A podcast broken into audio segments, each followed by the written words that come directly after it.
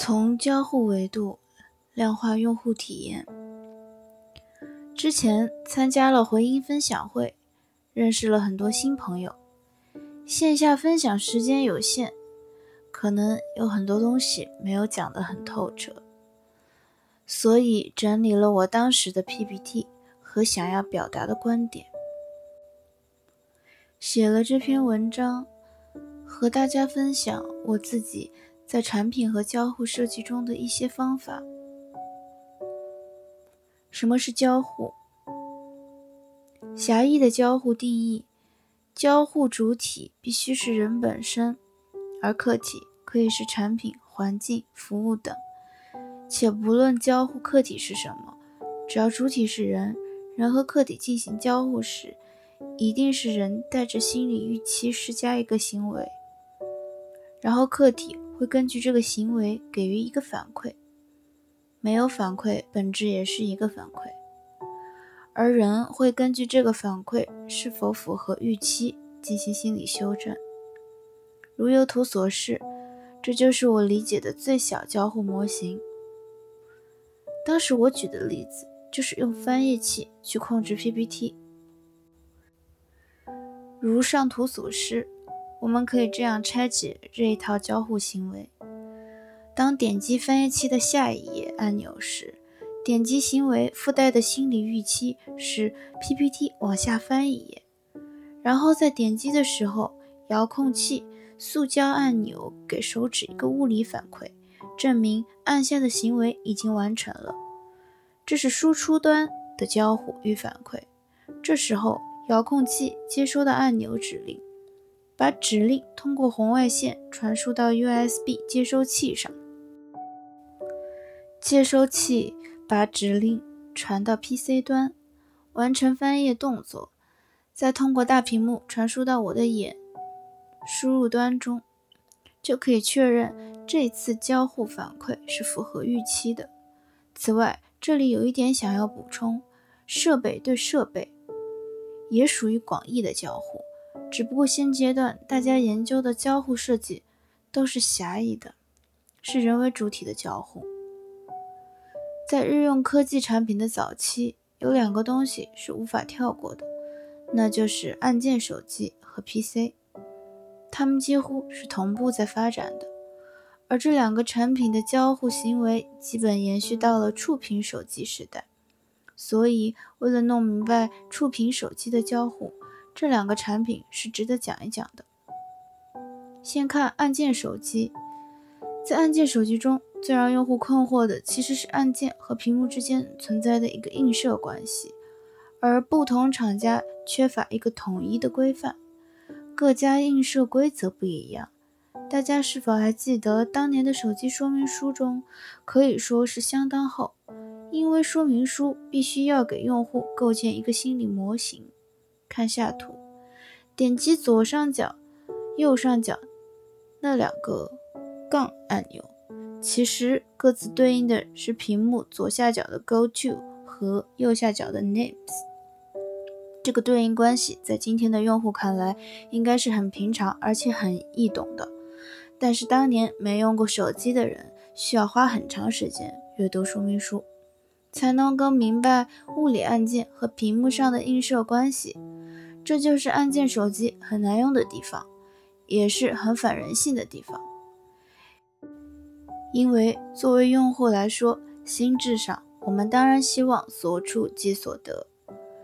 再来看 PC，作为和按键手机差不多一起时间出现的载体形式，人们操作 PC 端是通过媒介，也就是鼠标加键盘输入的。其实本质上也是通过鼠标在桌面滑动。x 杠 y 区域对应到电脑桌面上指针的移动，来创造屏幕中 x 杠 y 的映射关系，然后键盘上几十个键配合输入完成操作。大家发现了吗？上述的两种设备其实本身就是在制造一种一一对应的映射关系去完成交互行为，是需要很大的交互成本的。随着科技的发展。触屏感应技术推出之后，触屏手机在两三年时间中就摧枯拉朽地淘汰了按键手机，本质上是干掉了一一对应的交互映射，所按即所得。触屏手机出现之后，交互专家们不禁要问一个问题了：手和触摸屏到底有多少种交互方式？答案是有很多种，越是高阶，越是隐藏的交互手势越复杂，所谓的交互成本也就越高。比如锤子三在只滑动换屏保证那种，也就是利用了高阶交互便捷实现边界功能。那这么看起来，无论是 iOS 还是安卓系统，从用户端而言，就是组合交互手势，让信息更好的传达而已。那么同理，在 App 中也是一样的。如果我们了解了每一个交互行为，用户的心理预期对设计工作而言，就能做到有的放矢。我们以点击和滑动这两个最简单的交互行为举例。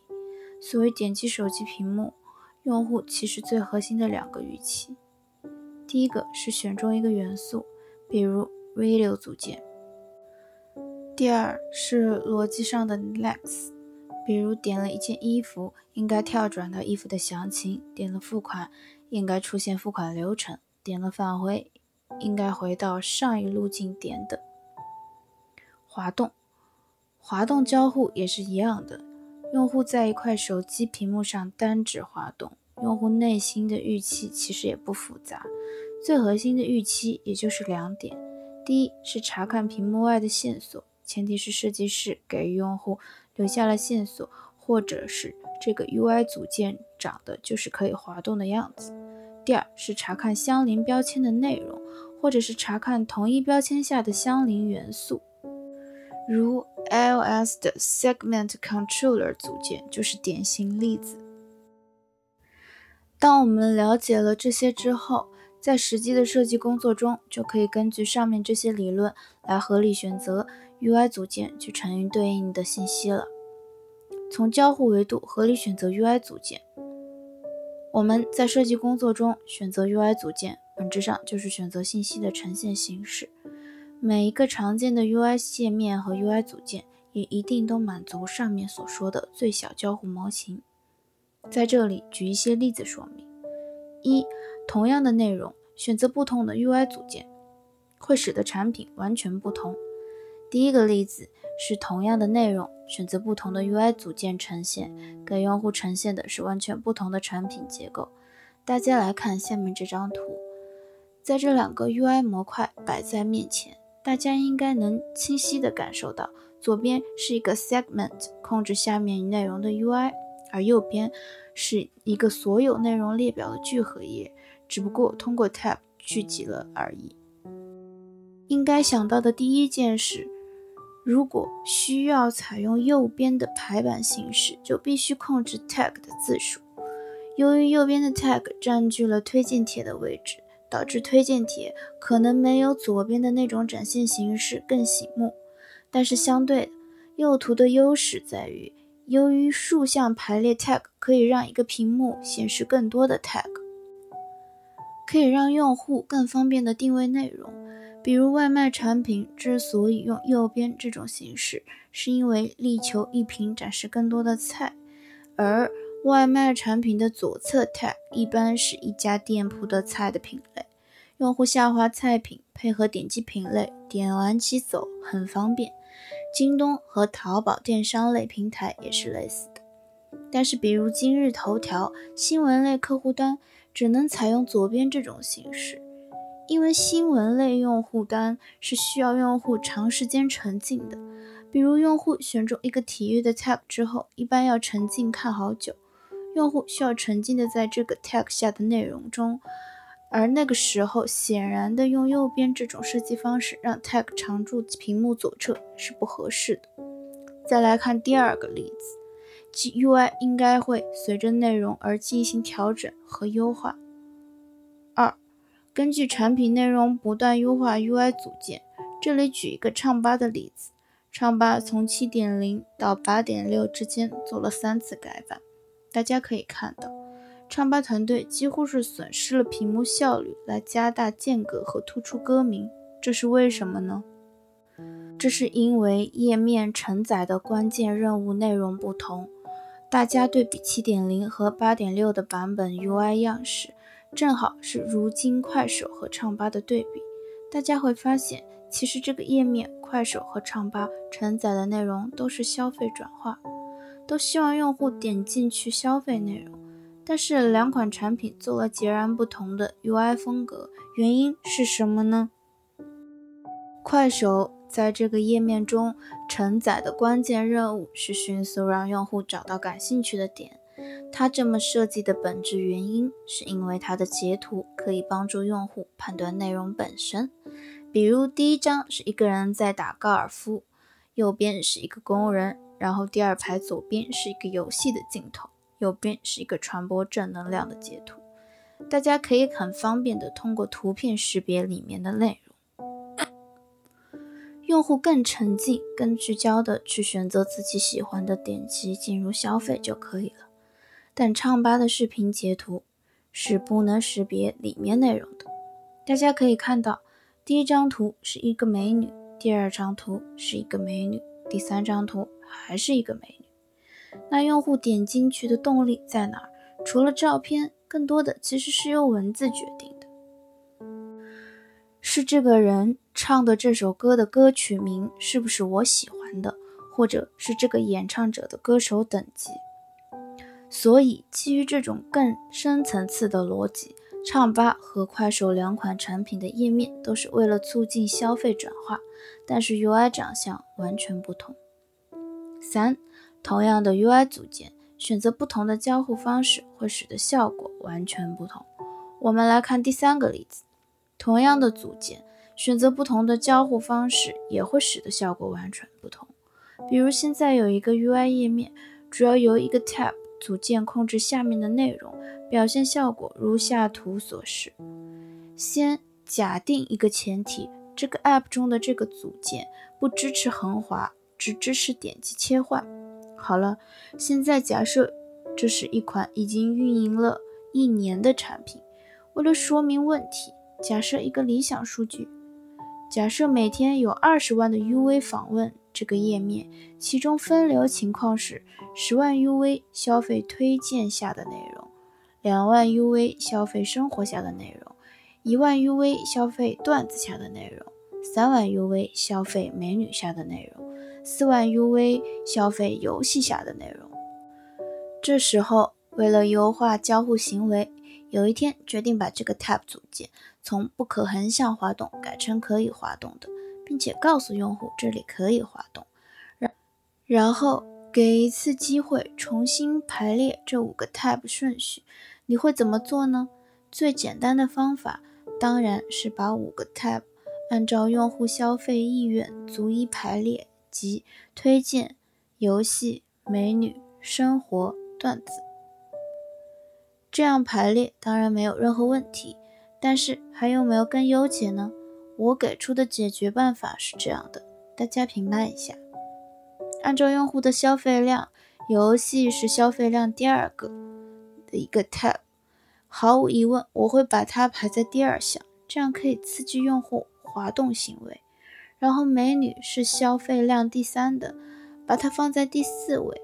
这时候我会把段子和生活这两个消费量最低的 tab 分 A/B test 做两个版本，放在第三和第五位去测试，以判断之前的段子和生活是由于自身内容不够优质，还是之前交互成本太低导致的数据较差。最后我们来看第四个例子。其 UI 界面如左图所示。现在假设在运营和市场团队不做任何努力的情况下，单从产品交互的角度，能不能优化上面这个板块的点击率？首先分析一下页面架构。如果我们认为不管是点击右上角的向右箭头，还是点击六个圆形入口，都算完成转化的话，我们现在的这个红色 UI 组件入口位置一共有七个。根据长尾理论，如果把这个圆形入口从六个扩展到比如十个，是不是一定对转化率有正向影响呢？答案不不一定。为什么呢？因为主要是这样的改动会带来一个未知的甬道横滑交互，它会产生一定的影响。如下图所示，用户看到这个甬道之后，可能出现三种行为：一、用户完全不滑动，那入口就从七个变成七点五个，别的没有变量影响；二、用户滑动看完了之后，点击某一个或者右上角的更多进行，这是我们想要的转化；三、用户滑动看了这些圆形入口之后松手。就是不点进去，这是我们不愿意看到的结果。想到这里，那我们为什么不能让用户直接滑动之后松手就跳转呢？所以，优化方案如下图所示：给予用户一个 x 轴区间，滑动手势超过那个区间，则会告诉用户现在松手，默认跳转。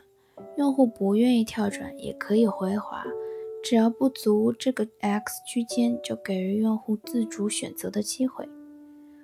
我之前在上家工作的时候，把六个圆形入口变成了十个，然后用这个松手跳转的交互，把单元模块的穿透率从百分之二十一提升到了三十一。这是一个实战当中的真实例子。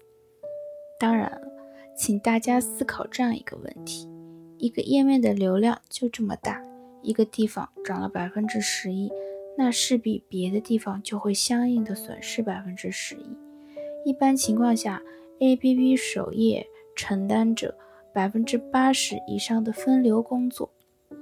根据流量漏斗来看的话，每一次引流都会导致七七模块的数据下降。所以，设计师们应该要根据运营策略和公司大的产品 OKR 来合理选用合适的交互组件，以达到想要的目的。还是那句话，小孩才分对错，大人只看利弊。从交互的维度量化用户体验，在移动互联网产品设计中。尤其是在中国的 App 产品，有两大分歧阵营。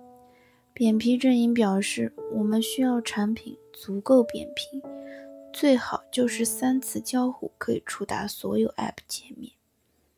简洁阵营也表示，我们需要页面信息足够简洁，最好一个页面只完成一个核心任务。双方你来我往，谁也说服不了谁。如下图所示。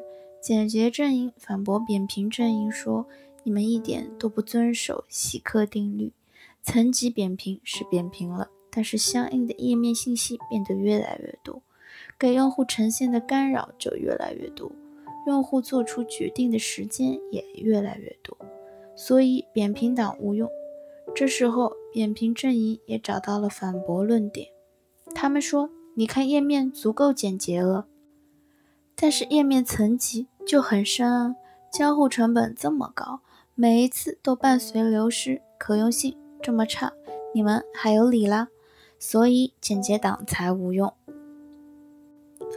中国的互联网产品很难做到既简洁又扁平，这个问题的根源在于，永远有那么多信息需要呈现，永远有那么多功能需要添加。这是由中国激烈的市场竞争所导致的，并不是说中国的产品就不如国外的好。我想要讨论的是，面对中国现在互联网产品市场现状，如果一款产品非要你在上面两派阵营站队，你会选哪一派呢？我现在的选择是扁平党，因为用户面临一款眼花缭乱的 App。如果经常使用，在功能布局、信息架构很少改动的前提下，早晚也会习惯和适应的。但是如果一些核心的东西不能在第一时间暴露在用户眼中，很有可能用户就不知道你有这种功能。这就是为什么设计师经常会说这个产品经理有问题吧？怎么什么东西都想呈现出来？这一堆东西找个入口集合收集来。页面多干净、多清爽、多好看。我早年间也是和诸位一样的观点，但是现在我越来越觉得，页面清爽了，你的大功能 feature 因为设计隐藏没有被发现，设计开发测试岂不是白做了？说好的 ROI 在哪里呢？我们大家都是互联网从业者，不管看到这篇文章的你是一位设计人员，还是开发、测试、运营人员。我们都明白，用户体验这个词是由多维度综合而成的一个过程性评价，它和方方面面都有关系。那既然是这么专业且牵连甚广的一个名词，我们真的就没有办法去量化评价它了吗？永远不要忘记，用户体验是个过程，而我们每个人也都是用户本身。在这里。我提供一种普通用户维度比较好的用户体验评估方法，即穷举分析用户行为路径。比如，你是一款外卖产品的设计师，那么用户在不同产品模块下定一个外卖的流程路径大概有多少种，都穷举出来。比如你是一款在线演唱类的产品设计师，那么用户在产品中完成一首歌需要的用户路径到底有多少条？穷举所有路径之后，一一优化，让路径变得更加扁平，或许是一个最笨的，但是有效的方法。那么怎么优化呢？用淘宝消息页举个例子，淘宝消息页面上有交易。物流、通知、互动三个 tab。这时，我们假设一个用户三个按钮下面都有消息，用户想要看完这三个消息，大概需要几次交互？答案是至少六次。点击第一个进去，返回；点击第二个进去，返回；点击第三个进去，返回。这样的交互显得呆板且冗长。淘宝团队巧妙地把三个页面集合成一个页面的三个 tab 形式，大大的缩减了交互成本。这就是所谓的把用户路径变得更扁平。大家在使用很多产品的过程中，多多留心，就会发现原来细节里面总有魔鬼。到这里，这篇文章就结束了。谢谢观看。在这里，我放上我最喜欢的一句名言，希望大家能从中体会到一些什么。无的意义在于无中生有的价值。艾米 n